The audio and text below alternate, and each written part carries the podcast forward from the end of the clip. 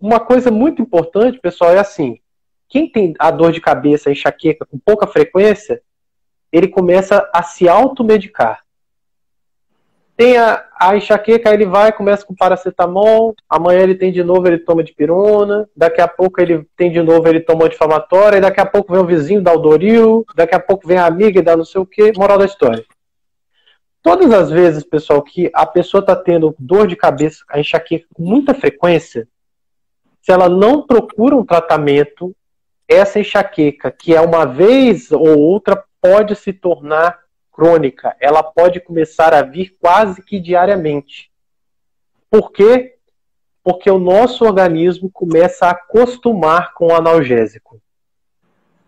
E aí, ao acostumar com o analgésico, o que, que a pessoa faz? Ela toma mais analgésico. Então, se ela tomava um comprimido, ela passa a tomar dois, que passa a tomar três, e assim ela entra num ciclo que nós chamamos de abuso de analgésico. O que, que, que, a gente falou no início? Que a enxaqueca é um quadro que o neurônio se excita. Pode ser citado no excesso de estímulo ou na baixa. Então, quando você bota muito analgésico, o, o neurônio começa a entender que está acontecendo alguma coisa errada, ele começa a liberar estímulo. O que, que acontece? A enxaqueca da pessoa piora. Então, pessoal, é muito importante que a gente entenda que o analgésico, que é esses, paracetamol, dipirona, né? Ele deve ser utilizado com muita sabedoria. Se você está utilizando analgésico mais do que duas vezes por semana, você corre o risco de que essa dor de cabeça se torne crônica, quase que diária.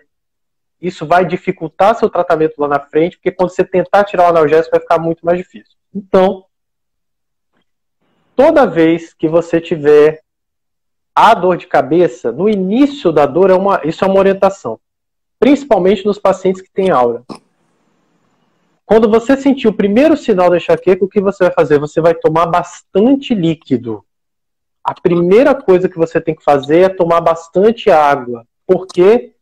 Que muitas vezes isso vai estabilizar a função neuronal. Isso vai estabilizar o neurônio e ele não vai deflagrar a dor ou vai deflagrar de uma maneira mais fraca.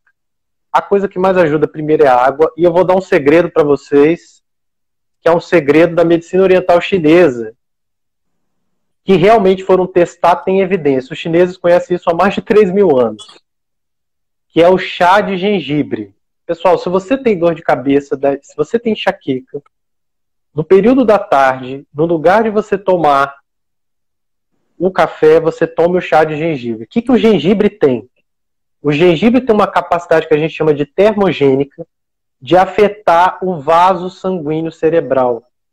E ele é capaz de estabilizar a função desse vaso e ele diminui a crise de enxaqueca no momento do início da dor.